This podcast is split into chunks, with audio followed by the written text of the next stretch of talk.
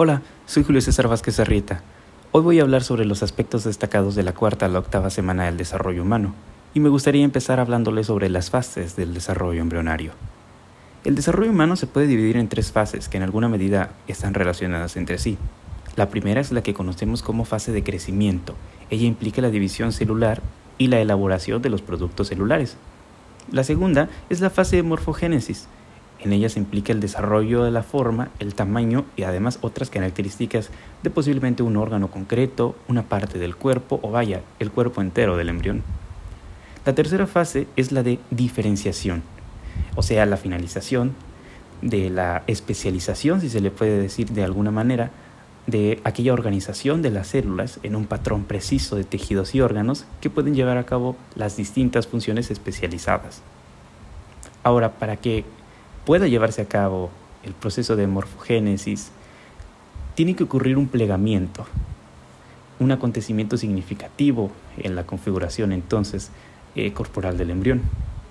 Y eh, empezaré hablando sobre un plegamiento en el plano medio, en el que se involucran los extremos del embrión en la dirección ventral, quienes darán lugar a los pliegues de la cabeza y cola, que hacen que las regiones craneal y caudal se desplacen ventralmente a medida que el embrión aumenta su longitud craneal y caudal. Para empezar vamos a hablar sobre pliegue cefálico. Verán, al comienzo de la cuarta semana, los pliegues neurales de la región craneal aumentan de grosor formando el esbozo del encéfalo. Inicialmente, el encéfalo en desarrollo muestra una proyección dorsal hacia la cavidad amniótica. Más adelante, el prosencéfalo en desarrollo crece cranealmente más allá de la membrana orofaringia y sobresale por encima del corazón en desarrollo. Al mismo tiempo, el septo transverso, el corazón primordial, el celoma pericárdico y la membrana orofaringia se desplazan hacia la superficie ventral del embrión. Durante el proceso de plegamiento, parte del endodermo de la vesícula umbilical queda incorporado en el embrión en forma del intestino primitivo anterior, es decir, lo que conocemos como primordio de la faringe, esófago, la parte inferior del sistema respiratorio, entre otras estructuras. Este intestino primitivo anterior va a quedar situado entre el encéfalo y el corazón, y la membrana orofaringia se encargará de separar a este intestino primitivo del estomodeo, que es de hecho el primordio de la boca. Tras el plegamiento de la cabeza, el septo transverso queda situado por debajo del corazón. Pero vaya, el plegamiento de la cabeza también influye en la disposición del celoma embrionario, antes del plegamiento, por ejemplo, este va a estar constituido por una cavidad aplanada y con forma de hecho de herradura. Después del plegamiento veremos que el celoma pericárdico queda situado ventralmente respecto al corazón y cranealmente respecto al septo transverso. En esta fase, el celoma intraembrionario muestra a cada lado una comunicación amplia con el celoma extraembrionario. Pero también es importante recalcar el pliegue caudal. El plegamiento del extremo caudal del embrión se debe principalmente al crecimiento de la parte distal del tubo neural, que es de hecho el primordio de la médula espinal. A medida que crece el embrión, la eminencia caudal se proyecta sobre la membrana cloacal. Durante el plegamiento, parte de la capa germinativa endodérmica queda incorporada en el embrión formando el intestino primitivo posterior, el primordio del colon descendente y del recto. La parte terminal del intestino primitivo posterior se va a dilatar ligeramente al poco tiempo formando la cloaca, aquel primordio de la vejiga urinaria y del recto. Antes del plegamiento, la línea primitiva se sitúa cranealmente respecto a la membrana cloacal. Después del plegamiento queda por debajo de ella. El tallo de conexión, o sea, el primordio del cordón umbilical, queda unido ahora a la superficie ventral del embrión y la alantoides. ¿Y qué ocurre en el plegamiento del embrión en un plano horizontal, por ejemplo? Pues el plegamiento de las partes laterales del embrión da lugar a los pliegues laterales derecho e izquierdo, de aquí a que sea de plano horizontal. Este plegamiento lateral se debe al crecimiento rápido de la médula espinal y de los somitas.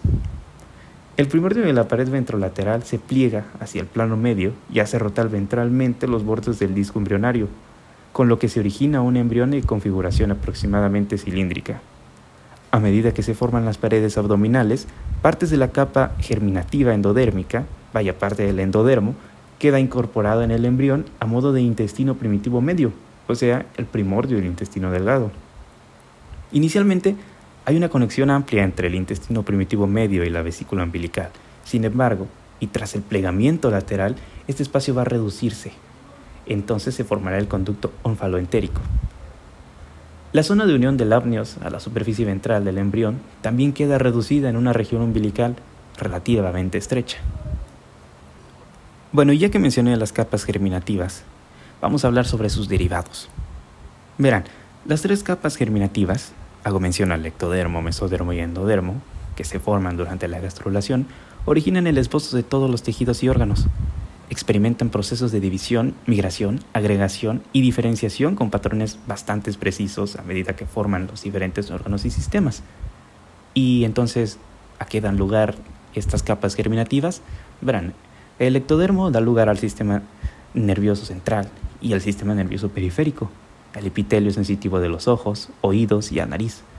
La epidermis y sus anexos, por ejemplo, el, pelo o las uñas, las glándulas mamarias, la hipófisis, las glándulas subcutáneas y el esmalte dentario.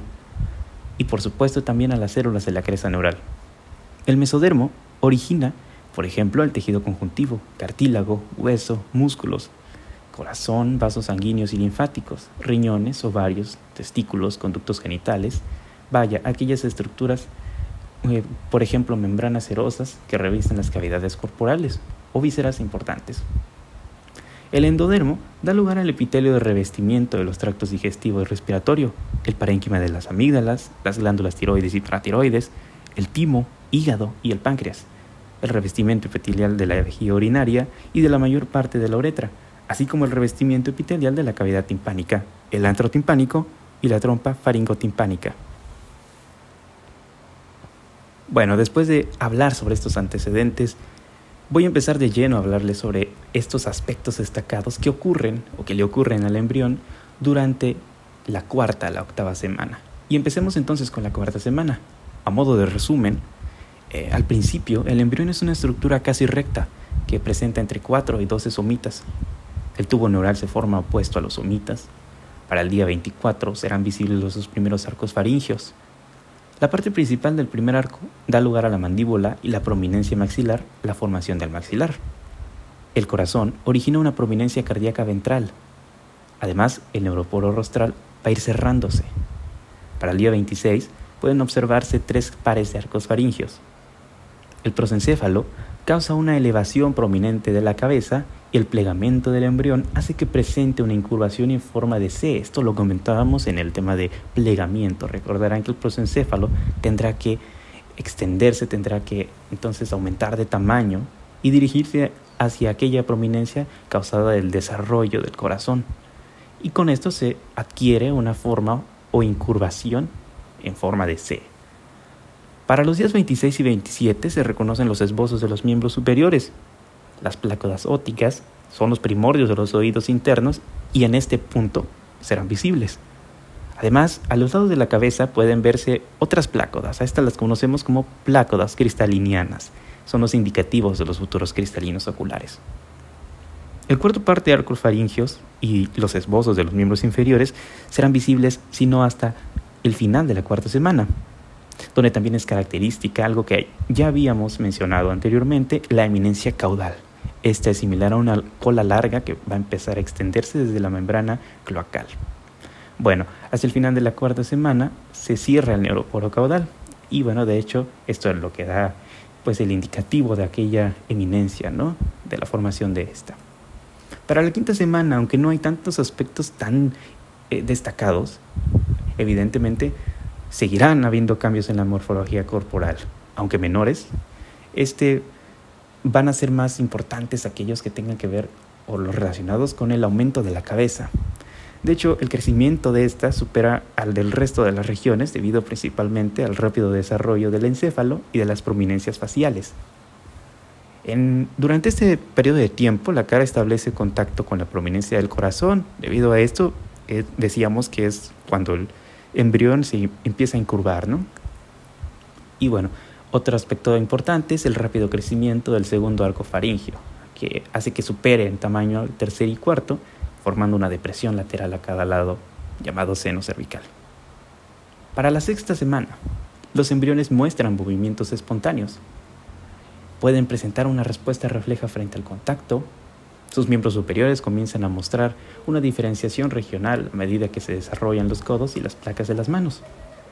Los primorios de los dedos de las manos denominados rayos digitales comienzan a formarse. El desarrollo de los miembros inferiores tiene lugar entre el día 4 o 5 después del desarrollo de los miembros superiores.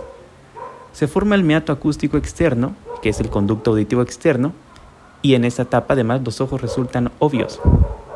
La cabeza es muy grande en relación con el tronco y permanece inclinada sobre la prominencia cardíaca. Por último, el tronco y el cuello han comenzado a enderezarse.